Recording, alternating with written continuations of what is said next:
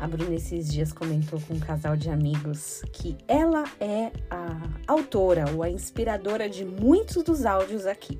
E é verdade, tanto ela como a Daniela me inspiram, porque às vezes nas nossas conversas, algo que elas falam, que elas explicam, que elas estudam, o Espírito Santo também já acende uma luz na minha vida.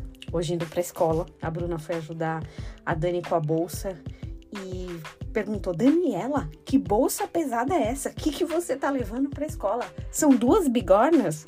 A gente caiu na risada e já começou a, o estereótipo, né? Bolsa de mulher é assim mesmo. Todo mundo enfia um monte de coisa dentro, com aquele medo, né? De faltar, de precisar de algo na escola, no serviço.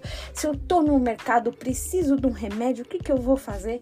Então a gente põe um monte de coisa e a bolsa fica pesada mesmo tamanho da nossa bolsa, o peso que ela tem, é algo que compete a nós aguentar, não é verdade?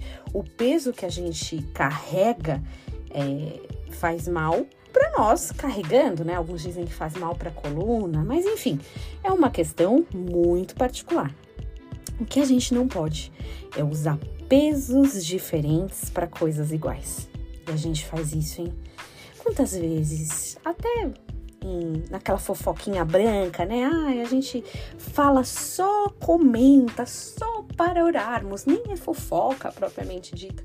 Quando às vezes a gente vê uma situação acontecendo com uma pessoa, a gente tem um julgamento, usa um peso da nossa bolsa que tá cheio de cacareco. E em outro caso, quando se trata da nossa vida, a gente fala: não, mas na minha situação, isso é outra coisa, isso é diferente. E não é só em relação a comentários, a julgamentos, mas a decisões, a, a forma de aplicação de sanções. A Bíblia condena quando alguém usa pesos diferentes para tratar coisas iguais. Provérbios 20, 10 diz isso. Dois pesos e duas medidas, uns e outras, são abomináveis ao Senhor.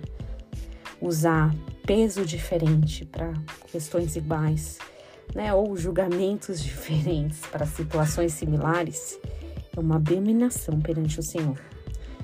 Bom, na sua bolsa, na minha bolsa, a gente carrega o peso que quiser. Mas na hora de pesar algumas situações, vamos levar a Bíblia em consideração. Que você tenha um dia abençoado em nome de Jesus.